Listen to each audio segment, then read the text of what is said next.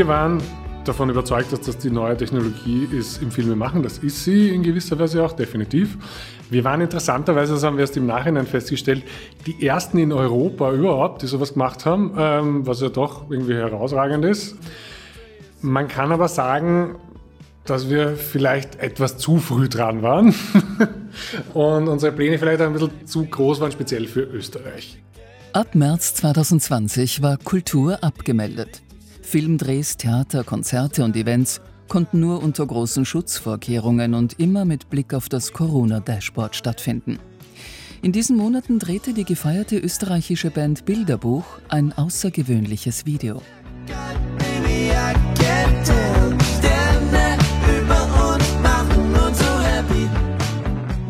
Sänger Maurice Ernst blickt darin verträumt auf ein größeres Wasser. Dahinter zeichnen sich die schneebedeckten Anden ab. Nicht nur er, sondern auch Revolutionär Ernesto Che Guevara streifte den See Nahuel Huapi entlang. Die Anden und später auch eine lila leuchtende Großstadt in Ostasien wurden in Wien abgefilmt.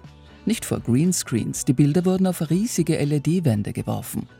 In einem neuartigen Studio war technisch sehr viel mehr möglich, als diejenigen, die damals dort drehten, wirklich nutzen konnten. Andreas Göltl ist Geschäftsführer der Firma Media Apparat. Das heißt Echtzeit 3D-Animation kombiniert mit LED-Wänden und Kameratracking. Ähm, haben ein relativ großes Studio gebaut, also sechs Meter hohe LED-Wand, äh, zwölf Meter Durchmesser, glaube ich, war das. Also das ist ein paar hundert Quadratmeter LED-Wand. Äh, mit einer LED-Decke noch eingezogen, mit einem nagelneuen Tracking-System, mit Kameras, mit Medienservern und so. Im Virtual Production Studio Vienna wurden schon bald Kundenevents organisiert, eine Gala für die Werbebranche oder die Amadeus Music Awards, bei denen unter anderem Conchita Wurst und der junge RB-Musiker Lou Asriel im Duett sangen.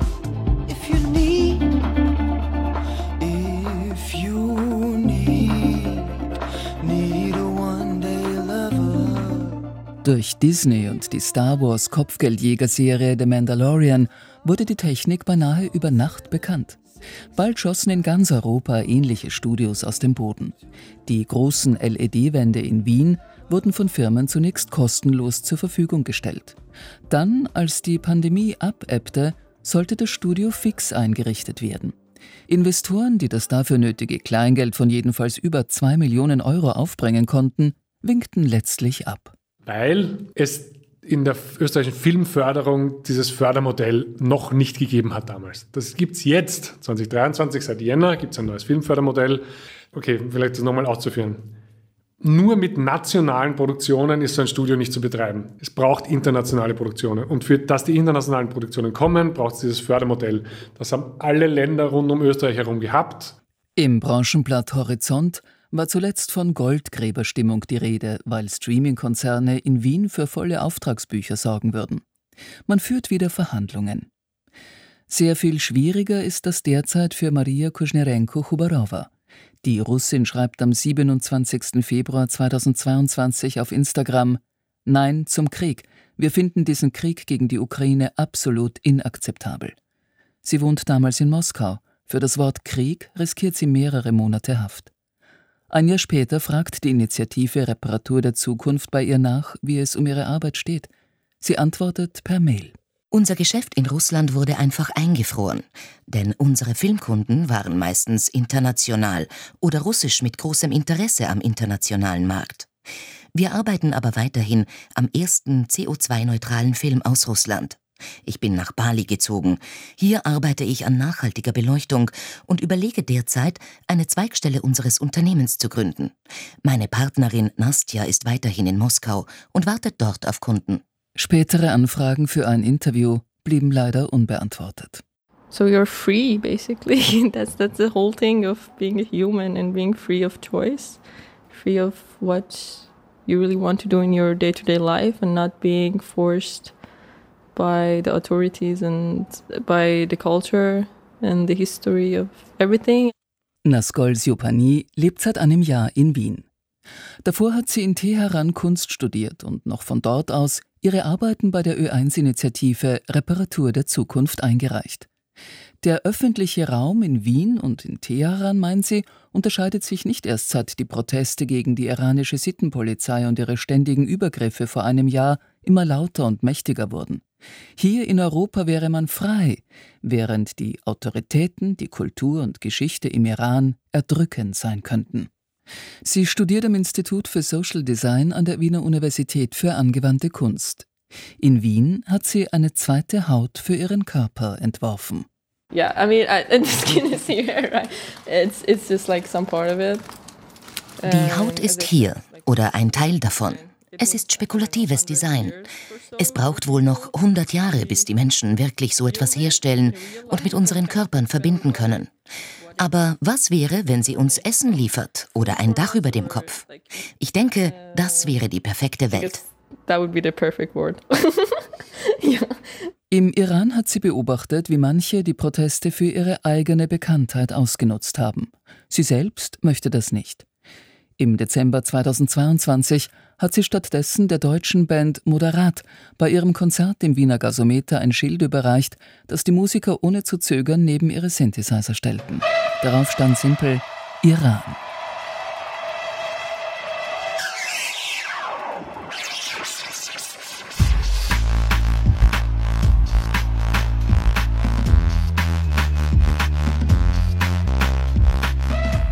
Nasgol Jouani war seit einer Reise in ihrer Kindheit nach Wien von Sigmund Freud und von Hieronymus Boschs Gemälde Garten der Lüste fasziniert. Sie macht keine politische Kunst, sagt sie ja noch nicht einmal Kunst, aber wenn jemand aus einem Land kommt, in dem bereits ein Stück Stoff unheimlich aufgeladen ist, wird auch ein Prototyp für eine zweite Haut zwangsläufig politisch. I, I really didn't want to make it really connect to to the things that's happening. So ich wollte meine Arbeiten wirklich nicht mit den Dingen in Verbindung bringen, die gerade rundherum passieren. Es geht mehr darum, wie ich mich fühle, dass ich im öffentlichen Raum niemanden küssen oder umarmen kann. Wir brauchen einen anderen Raum. Wir brauchen einen sicheren Raum im öffentlichen Raum, sozusagen ein Zuhause, damit die Polizei oder andere uns nicht beobachten können. Das ist etwas, das ich an dem Bosch-Gemälde, dem Garten der Lüste, sehr mag. Dort gibt es Strukturen, in denen man sich verstecken und tun kann, was man will. Es geht also um Freiheit. Ich wollte zwei dieser Strukturen bauen, was ich auch getan habe. Es ist also alles miteinander verbunden, um Freiheit im öffentlichen Raum zu haben. Viele künstlerische Projekte, die von der Reparatur der Zukunft in den vergangenen Jahren vorgestellt wurden, konnten sich trotz multipler Krisen erstaunlich entwickeln. Manche haben sich verändert, neu ausgerichtet und wieder andere konnten nie verwirklicht werden die Wiener Art Library beispielsweise, über die man sich Kunstwerke wie Bücher an öffentlichen Stellen hätte ausleihen können. Oder eine große Skulptur des kalifornischen Künstlers Jonathan Keats. Die mobile App Artivive wiederum versprach, die Zukunft von Kunst zu sein. Das Unternehmen wurde 2017 in Wien gegründet, hat schnell Investments abgeräumt und Büros im Silicon Valley wie auch in Seoul eröffnet. Anfang 2022 beteiligte sich dann ein bekannter russischer Investor an dem Unternehmen. Später stieg noch einer der größten Anbieter von Kryptowährungen ein, dessen Marktwert wenige Wochen später durch die riesige FTX-Pleite implodierte. Seither sind Aussendungen von Artivive rar geworden. Ich bin Victoria Derko und ich bin Galeristin in Wien seit drei Jahren und seit äh, vier, fünf Jahren schon Start-up-Gründerin im Kulturbereich. Simplify Art heißt ihre App, mit der sie im Frühjahr 2020 bei der Reparatur der Zukunft mitgemacht hat. Sie weiß, dass die letzten Jahre für Startups nicht einfach waren.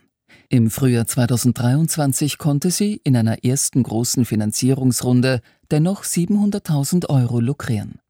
Damit wurde das Team erweitert, das daran arbeitet, mit einem klaren Fahrplan neue Funktionen auszurollen. Es war ja eine riesengroße Ausnahme, dass wir das geschafft haben, äh, vor allem in Europa. Und als weibliche Gründerin hat man, ich glaube, statistisch waren es ein Prozent, die letztes Jahr Funding bekommen haben äh, von Venture Capital Seite, Risikokapital. Von allen neuen klassischen Musen hat sich die Kunst eher spät digitalisiert. Simplify Art soll zunächst einmal all jenen das Leben erleichtern, die mit Kunst handeln, also Künstlerinnen, Kuratoren, Sammlerinnen oder Museen. Mit wenigen Schritten kann man über das Handy ganze Sammlungen digitalisieren. Und wenn man da dann auf einen der Namen klickt, dann sieht man all die Werke, die zu dem Künstler gehören. Man hat die Details zum Werk, die typischen, die überall immer wichtig sind zu kommunizieren. Und dann hat man aber auch die Information, wo das Werk sich gerade befindet, wer es gekauft hat oder wer es gerade in Kommission hat, die Versicherungswerte dazu, die Preise dazu. Das ist alles Information, die zum Bild dazu gehört. Und dann kann man die Bilder direkt innerhalb von der App auch teilen. In den Kellern und auf Dachböden würde noch viel nationales und internationales Kulturerbe schlummern, ist sich Victoria de Jaco sicher. Simplify Art möchte dieses Erbe heben, sichtbar machen und falls es hinterher noch direkt über die App verkauft wird, schneidet man 9% am Preis mit. Derzeit können solche Zahlungen bereits treuhänderisch direkt in der App abgewickelt werden. Das kann deshalb sinnvoll sein, weil am Kunstmarkt immer häufiger Mails in Umlauf sind, die täuschend echt dazu auffordern, Geld für ein Kunstwerk doch bitte auf ein alternatives Konto zu überweisen.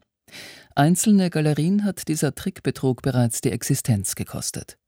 In mittelferner Zukunft sollen über Simplify Art Versicherung und Transport buchbar sein. Außerdem wird noch eine künstliche Intelligenz trainiert. Und dafür haben wir auch ähm, eine Research-Assistentin, die sich nur darum kümmert, die Daten für die KI aufzuarbeiten und für das Trainingsmodell sozusagen vorzuarbeiten, weil äh, bei KI ist immer wahnsinnig wichtig, was für Daten hineinkommen, äh, weil davon sind auch die Ergebnisse, die herauskommen, abhängig.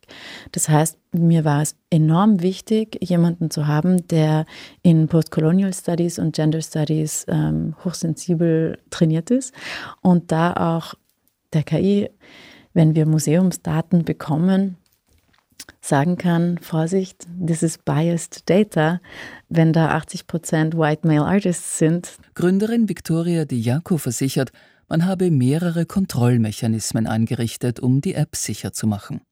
Sollte die iranische Künstlerin Naskol Siopani also bald Prototypen von ihrer zweiten Haut verkaufen wollen, indem man sich wie in die wunderlichen Wesen von Hieronymus Bosch zurückziehen kann, so wird sie das bald mit einer App aus Wien tun können.